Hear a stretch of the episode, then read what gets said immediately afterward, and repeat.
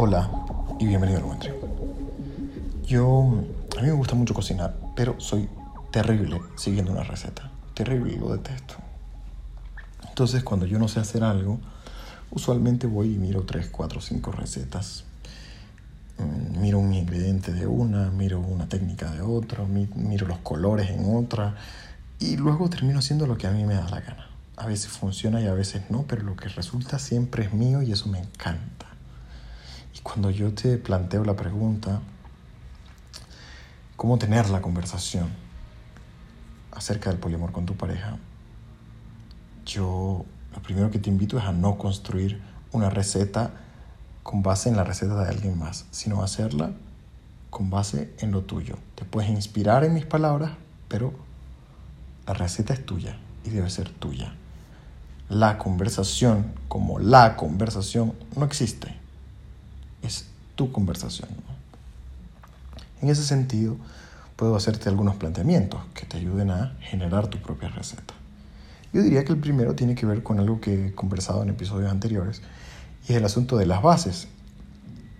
Muchas veces queremos conversar, por ejemplo, acerca del poliamor. Queremos introducir el tema para conversarlo con la pareja, bien sea porque apenas lo estamos considerando o porque estamos muy seguros de que queremos intentarlos o porque incluso nos estamos enamorando de alguien y queremos aprovechar la oportunidad para mm, reestructurar los acuerdos de pareja. Y por supuesto, ir directo a ese tema suele en muchas ocasiones, no digo que todas, pero en muchas ocasiones elevar las defensas, dificultar un poco la conversación, porque el otro no entiende el proceso mental a través del cual usted ha llegado allí a ver, imagina que tú has estado escuchando el podcast, te hiciste tres preguntas que te hizo lisérgicos, te las respondiste mentalmente, dijiste mi relación está bien, yo me siento muy bien, estoy tranquilo, estoy contento con mi relación y quiero intentar algo más. Y usted pasó por un proceso mental que el otro no ve, usted llega y habla de poliamor en la mesa. Entonces, al hacerse de esta forma, muchas personas pues, se pueden sentir amenazadas, pueden sentir miedo. Yo digo que vale la pena hablar un montón acerca de esas bases con el otro. Porque esto primero te puede ayudar a entender mejor cómo el otro está viendo la relación. Quizá tú sientas que las bases están sólidas, pero quizá el otro no se sienta muy cómodo, ¿no? Tú te sientes muy satisfecho sexualmente, pero el otro no. Eh, tú sientes algún grado de satisfacción en la manera en la que se comunican, pero el otro se siente completamente desconectado. Estas conversaciones nos permiten primero asegurarnos de que eso que entendíamos como las bases de nuestro vínculo están relativamente sólidas.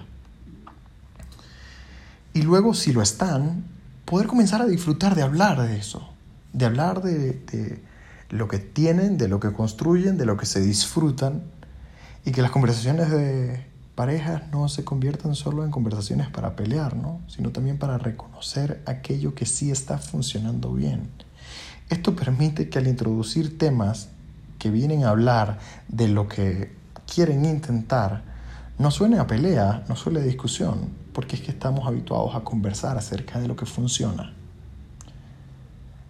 Es decir, crear no solo la base, sino la base de comunicación para poder tener la conversación suele ser de gran ayuda, al menos para, para mí, pues, para un montón de personas creo que Creo que lo es.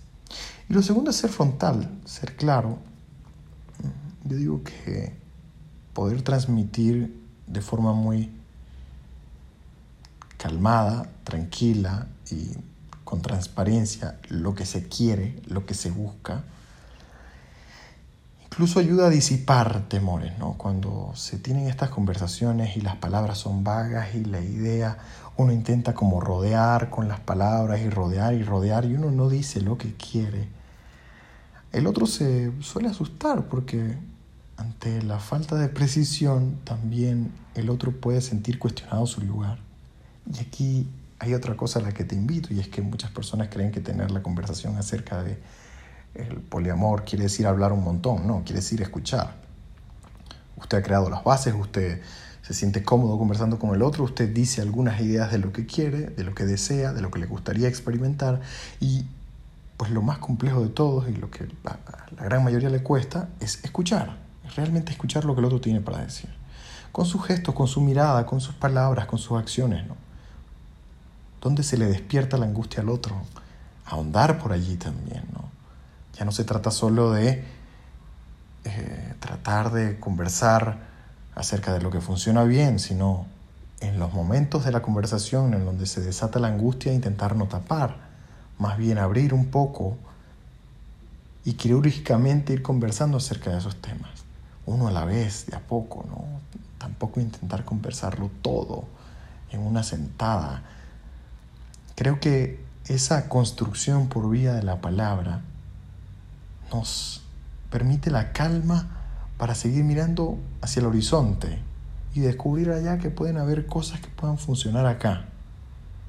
Pero siempre alineados en una visión en la que desde el lugar en el que estamos nos sentimos cómodos, tanto como para juntos mirar hacia otro lugar. Que tengas un buen tren.